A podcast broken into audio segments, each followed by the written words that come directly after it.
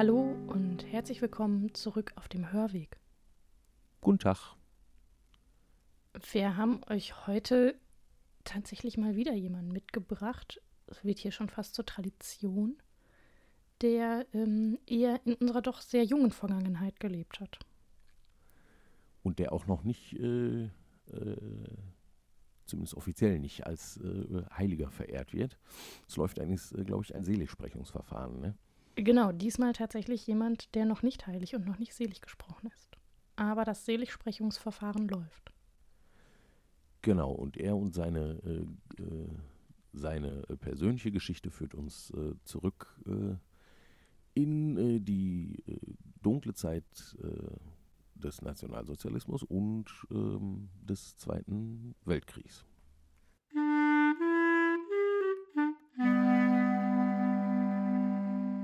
Der General ohne Truppen und Waffen. In allen bisherigen Beiträgen dieser Reihe ging es immer um Heilige, deren Namen im Verzeichnis der Kirche zu finden sind. Aber nicht alle Heiligen sind uns bekannt. Die Kirche feiert zum Beispiel am 1. November das Fest aller Heiligen, das heißt aller Christinnen und Christen, die verstorben sind, aber bisher nicht offiziell heilig gesprochen wurden und deshalb auch keinen eigenen Gedenktag haben. Heute geht es um eine Person, die bisher weder selig noch heilig gesprochen wurde. Trotzdem kann sie als Beispiel dazu dienen, uns für Gott und die Menschen einzusetzen und so auch heilig zu werden. Dieser noch nicht Heilige ist der sogenannte General ohne Truppen und ohne Waffen. Angefangen hat alles in dem kleinen Ort Brunnen in der Gemeinde Schwangau im Allgäu. Hier wurde am 18. Oktober 1872 als jüngstes von sechs Kindern Markus Pfeiffer geboren. Sein Vater war Landwirt, der zusätzlich eine Ziegelbrennerei aufbaute und betrieb. Nach seinem Schulabschluss arbeitete der Sohn im Alter von 13 Jahren zwei Jahre lang in dieser Ziegelei. Doch diese Arbeit war für den schmächtigen Jungen zu schwer. Deshalb begann er eine Bäckerlehre und auch hier gab es Schwierigkeiten, denn er konnte den Mehlstaub nicht vertragen. So folgte er schließlich seinem älteren Bruder, der in Rom im neu gegründeten Orden der Salvatorianer lebte. Mit 17 Jahren trat Markus Pfeiffer selbst in diesen Orden ein und wurde, weil er keine Abiturprüfung vorweisen konnte, auf ein Studium vorbereitet. Ab 1890 war er Student der Philosophie an der Päpstlichen Universität Gregoriana in Rom. Daneben besuchte er noch Vorlesungen in Mathematik, Physik, Chemie und Astrologie. 1893 erfolgte seine Promotion zum Doktor der Philosophie. Nach dreijährigem Theologiestudium wurde er 1896 mit 24 Jahren zum Priester geweiht und nahm den Ordensnamen Pankratius an. Für den Orden war er in Rom tätig und wurde Sekretär des Gründers der Salvatorianer, Pater Franz Jordan. Dann 1902 Finanzchef, der die hohe Verschuldung des Ordens wieder ins Reine brachte.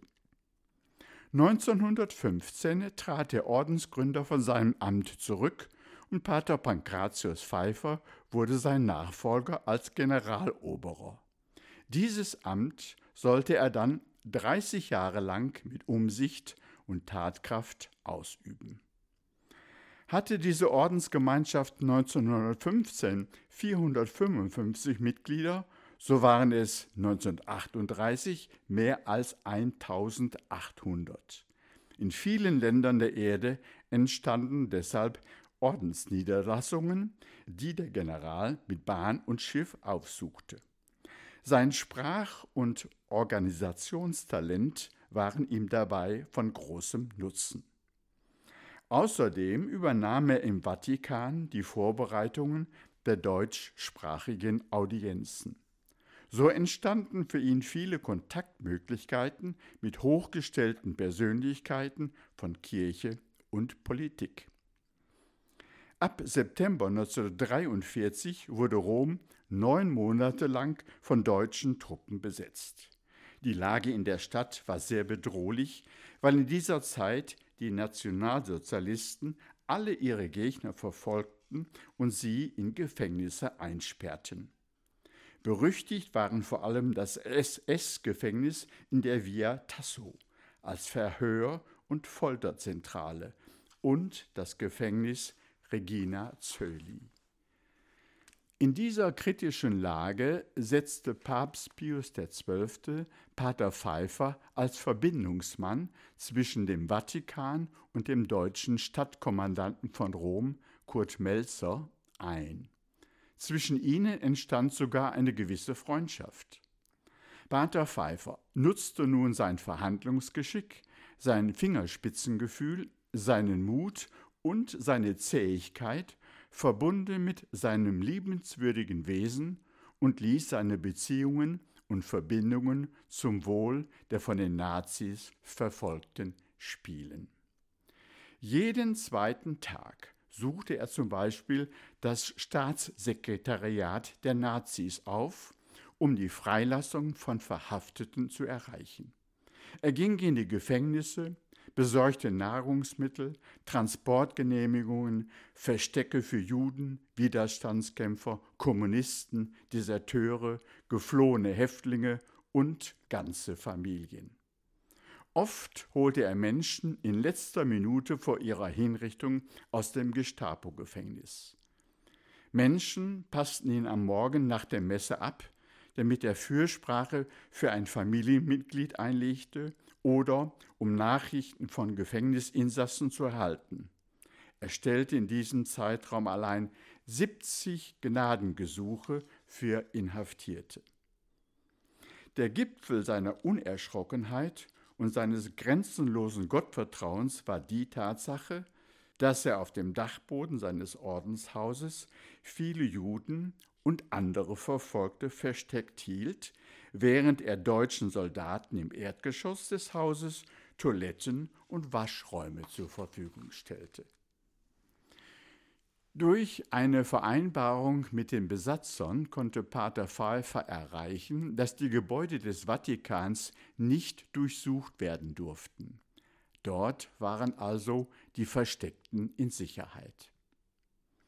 Bei mehreren Gelegenheiten sorgte er für die Freilassung von jeweils einigen hundert Juden und sogenannten Sühnegeiseln, die nach Anschlägen auf die Nazis hätten erschossen werden sollen. Wahrscheinlich hat Pater Pankratius auch Listen darüber geführt, aber man hat sie nie gefunden, so dass wir nicht genau wissen, wie viele Menschen er eigentlich gerettet hat. Immerhin steht so viel fest.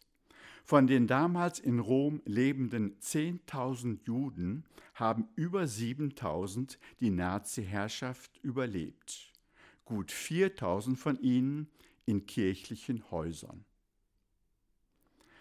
1944 rückten alliierte Truppen heran und die deutschen Besatzer mussten sich aus der Stadt zurückziehen. Rom und vier weitere Städte sollten durch Straßenkämpfe und Bombenangriffe vernichtet werden. Pater Pfeiffer erreichte in zähen Verhandlungen mit der Wehrmacht, dass sie verschont blieben, weil sie zu Lazarettstädten erklärt wurden. Im Mai 1945 wurde Pater Pankratius von einem Militärjeep eines britischen Offiziers auf der Straße angefahren und schwer verletzt. Zwei Tage später, am 12. Mai, erlag er seinen Verletzungen im Alter von 72 Jahren. In der ewigen Stadt bezeichnete man ihn als Engel von Rom. Und in einer der vier verschonten Städte, nämlich in Ascoli Piceno, steht ein Denkmal für Pater Pankratius Pfeiffer als Dank für die Rettung mit dem Titel General ohne Waffen.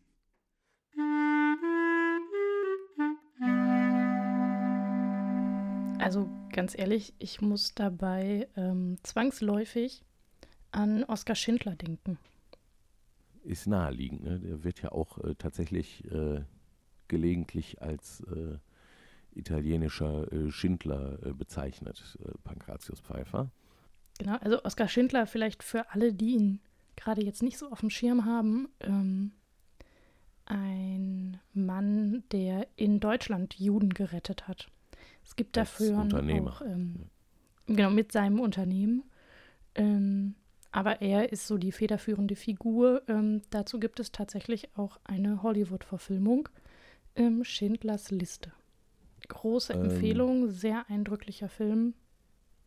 Ja, und seine Geschichte, äh, ebenso wie eben die von Pankratius Pfeiffer, äh, reiht sich eigentlich in, in eine ganze Reihe von äh, Geschichten von und über Menschen, die, ähm, die sich für das Leben und Überleben von Verfolgten äh, in, der Nazizeit äh, eingesetzt haben.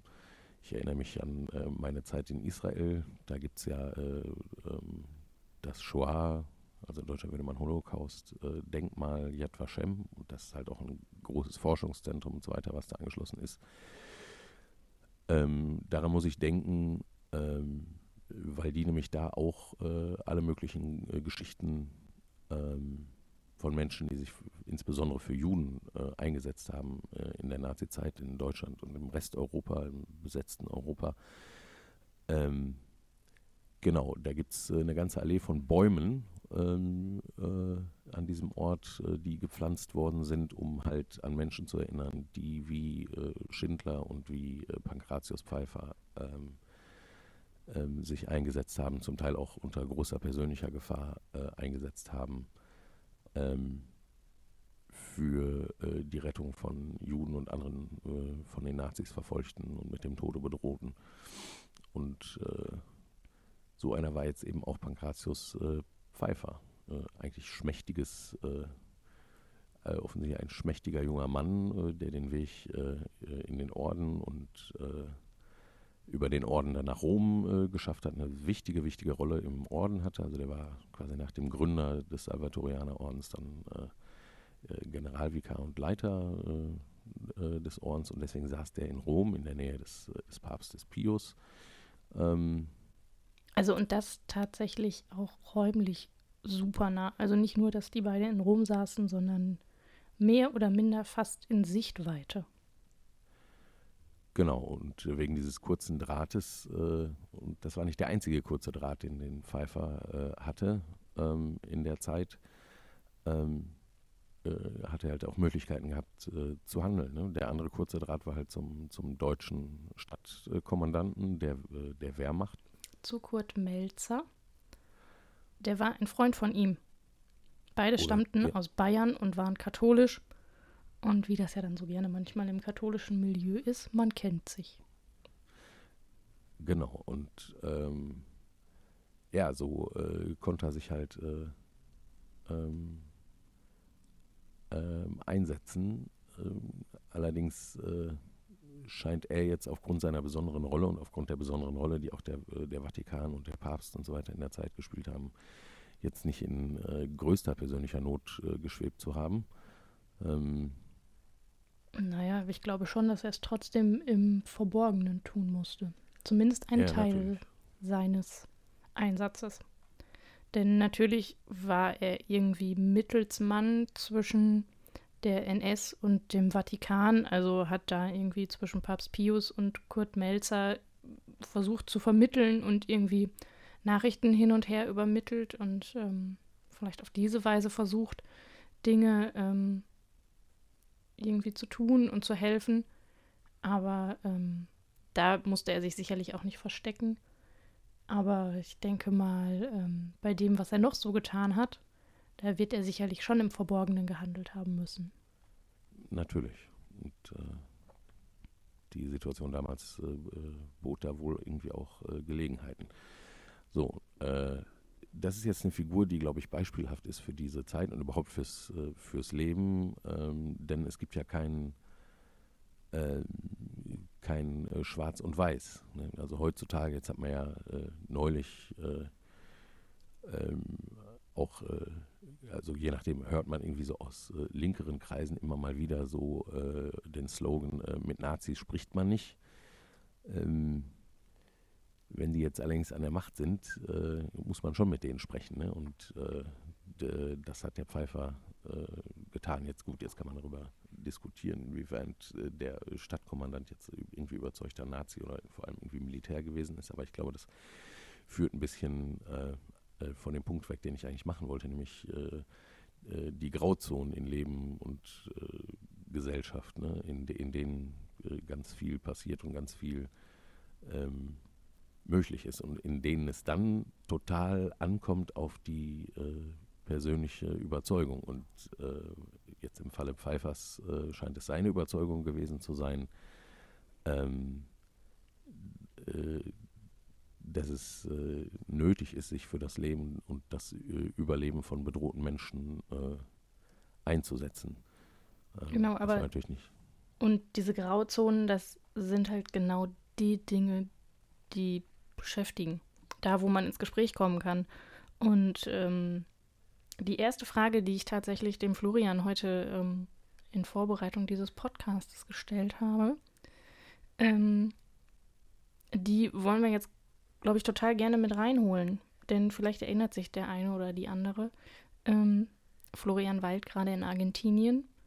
Und ähm, natürlich hört man immer wieder diese ähm, Aussagen, dass 1945 mit Zusammenbruch des nationalsozialistischen Regimes viele Nazi-Größen nach Argentinien ausgewandert sind. Und zwangsläufig bin ich nochmal über diesen Gedanken in Vorbereitung des Podcasts gestolpert. Und ähm, genau, das vielleicht noch die Crossover-Frage diesmal.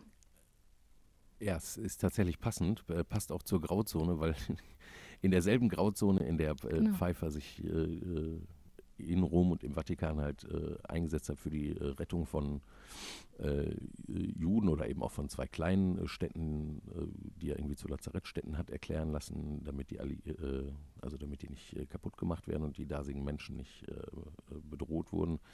Also in derselben Grauzone, in der Pfeiffer operierte, zu dem, was man heute im Nachgang dann gut nennen würde, äh, operierten im Vatikan natürlich auch äh, Menschen der Gegenseite. Und auch nach dem Krieg, es gibt ja dann die, ähm, die, äh, die berühmte äh, Rattenlinie, ist also äh, mit Hilfe auch vatikanischer Netzwerke, Nazi-Größen, nach dem Ende des Zweiten Weltkriegs vor der Verfolgung der, der Alliierten ja, gerettet, also in Anführungszeichen, und ähm, auf äh, verschiedenen Kanälen äh, nach Lateinamerika äh, äh, gebracht worden sind, damit die hier äh, quasi weiter ein Leben in Ruhe und Frieden haben können, konnten. Also zum Beispiel Josef Mengele, der, dieser Horrorarzt, der krasseste Menschenversuche in, in KZ an Häftlingen durchgeführt hat, der, der ist auf diesem Wege ja hier in die Gegend Jetzt ist die Gegend natürlich groß gekommen und hat noch äh, äh, bis weit ins 20. Jahrhundert hinein hier ein, ähm, ein äh, ruhiges und wahrscheinlich nicht so unangenehmes äh, Leben verbringen können. Die Leute sind mehrheitlich hingekommen, äh, also jetzt die richtigen, richtigen Oberbonsten der Nazis, ähm, und haben dann einfach den Namen gewechselt und sind dann auf irgendwelche äh, Dörfer oder Kleinstädte äh, irgendwo in der Pampa, also das ist ja eine Landschaft hier, ne, also wirklich einfach in der Pampa verschwunden. hier oder in Paraguay oder in Uruguay und ähm, ja, äh, haben dann zum Teil äh, ähm, eben noch ein auskömmliches Leben äh, gehabt unter neuem Namen und neuer Identität und die Menschen, die um sie herum lebten, wussten das vielfach auch gar nicht. Eine andere große Gruppe von Menschen, die damals gekommen sind, ähm, nach dem und Krieg. Äh, damit kommen wir, glaube ich, viel mehr in die Grauzone. Ich glaube, jetzt waren genau. wir eher noch in dem Schwarz und Weiß unterwegs. Ja, genau, das, äh, genau, aber das findet halt ganz schnell ein Ende. Also ich komme ja hier in Kontakt mit, äh, mit sehr vielen deutschstämmigen Leuten. Ähm, es gab also schon äh, Auswanderungen ähm, nach Lateinamerika äh, im 19. Jahrhundert. Es gab eine große Welle von Auswanderungen äh, aus Deutschland nach Argentinien, äh, nach, nach dem Ersten Weltkrieg und in der Zwischenkriegszeit. Das hatte vermehrt wirtschaftliche Gründe. Wir wissen ja, es war ja also die ökonomische Lage in der Weimarer Republik und die politische Lage halt auch, aber es war, äh, war alles miteinander verknüpft, war sehr ähm, schlecht und für viele Menschen ähm, äh, kam deswegen der Gedanke, irgendwo anders einen Neustart zu, äh, zu wagen, äh, recht gut in Betracht. Ähm, genau. Und das ist halt nach dem Zweiten Weltkrieg halt auch nochmal passiert. Da sind tatsächlich super viele Menschen ähm, äh, hier nach Argentinien gekommen, ähm, sind irgendwie im Großraum Buenos Aires äh, geblieben, wo zum Teil eben auch schon die deutsche Community war oder sind halt hier, es gibt eine große Gruppe äh, äh oder große Landstriche, wo sehr viele äh, Deutsche, also jetzt Deutsche, Deutsche aus äh, dem damaligen Deutschen Reich, aber eben auch nochmal Wolga-Deutsche, also äh, aus dem, was heute dann Russland ist, die also schon im, im 18. Jahrhundert äh, sich dort angesiedelt hatten. Die sind dann auch irgendwann nach, nach Argentinien gekommen. Das sind also zwei deutsche Communities quasi, die auch erstmal nicht sich so richtig vermischt haben. Ähm, Genau, und so sind also viele Soldaten, die aus dem, Erst, äh, aus dem Zweiten Weltkrieg wiederkamen ähm, und nichts, äh, also irgendwie keinen Anschluss mehr gefunden haben, nicht wussten, wohin, äh, dann hier rübergekommen. So, äh, andere Geschichte, als äh, Hitler an die Macht kam äh, in Deutschland, hat das hier in der deutschen Community in Argentinien eben auch für massive Spaltungen gesorgt. Also es gab natürlich Kanäle, zum Beispiel die ähm, die äh, evangelische Kirche in Deutschland, die hat natürlich auch äh, Pfarrer hier, äh, hierhin entsandt äh, zur pastoralen Versorgung äh, der hiesigen, äh, der hiesigen Deutschstämmigen, übrigens auf katholischer Seite genauso. Und da gab es natürlich Nazis darunter und da gab es aber auch welche, die sich arg dagegen äh, eingesetzt haben. Und äh, also ich habe Geschichten gehört von Familien, äh, die in dieser Zeit äh, sich wirklich äh, gespalten haben. Damals schon, also bevor dann äh, die Leute nach dem Weltkrieg, nach dem Zweiten Weltkrieg hingekommen sind. Also man hat ganz viel ganz viel Grau äh, auf jeden Fall zu sehen.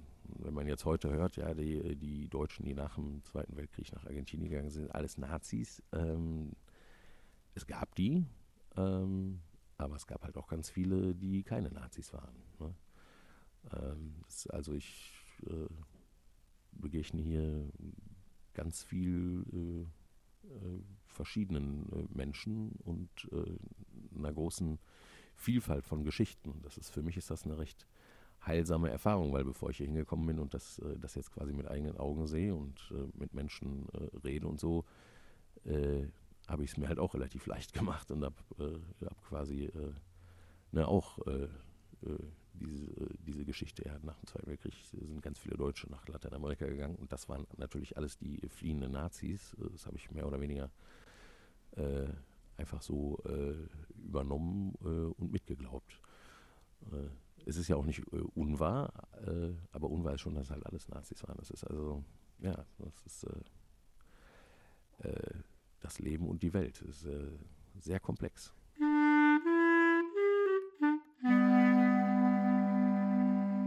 Aber genau das ist doch das, was es auch spannend macht. Sind wir doch mal ehrlich. Ja. Im Schwarz und im Weiß, da wird es auf Dauer langweilig, weil da ist es einfach. Da ist ganz klar, wo bin ich für, wo bin ich gegen und ähm, was will ich und was will ich nicht.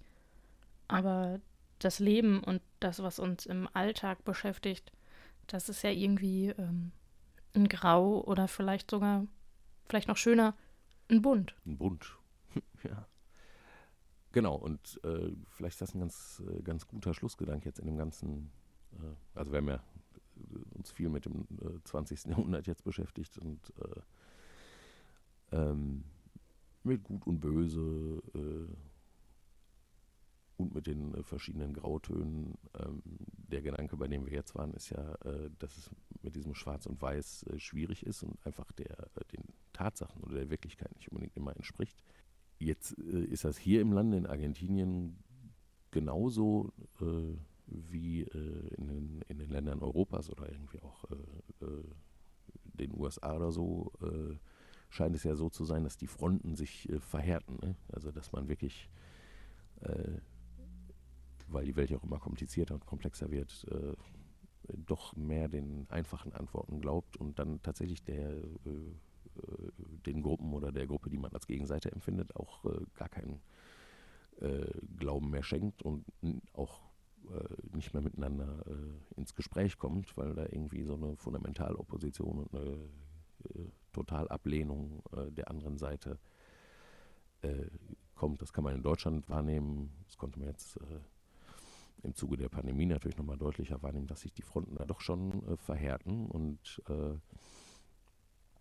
Leute das, äh, das Grau und das Komplexe und Komplizierte der Welt äh, nicht mehr so gut äh, verarbeiten können und äh, wahrhaben wollen. Und das führt dann echt zu äh, Spaltung und äh, nicht mehr miteinander reden können. Und jetzt aus unserer christlichen Perspektive heraus mündet das dann in die katastrophale Situation, dass halt Menschen nicht mehr annehmen und erkennen können, dass alle Menschen Kinder Gottes sind. Das, was also Pankratius Pfeiffer offensichtlich äh, noch getan hat. Äh, der nicht nach meinen und deinen geguckt hat und nach meiner Gruppe und deiner Gruppe, sondern völlig äh, oder ziemlich unterschiedslos äh, versucht hat, Leben zu retten, egal was es für ein Leben war, äh, wo es ihm möglich war. Und äh, das finde ich schon für beispielhaft und irgendwie bedenkenswert und ja, das kann man vielleicht ganz gut mitnehmen heute. Ja, in diesem Sinne, ich wünsche euch, dass ihr das bunt seht und vor allen Dingen auch gerne sehen mögt. Weil ich finde es immer da, wo es bunt oder grau ist, finde ich es spannend.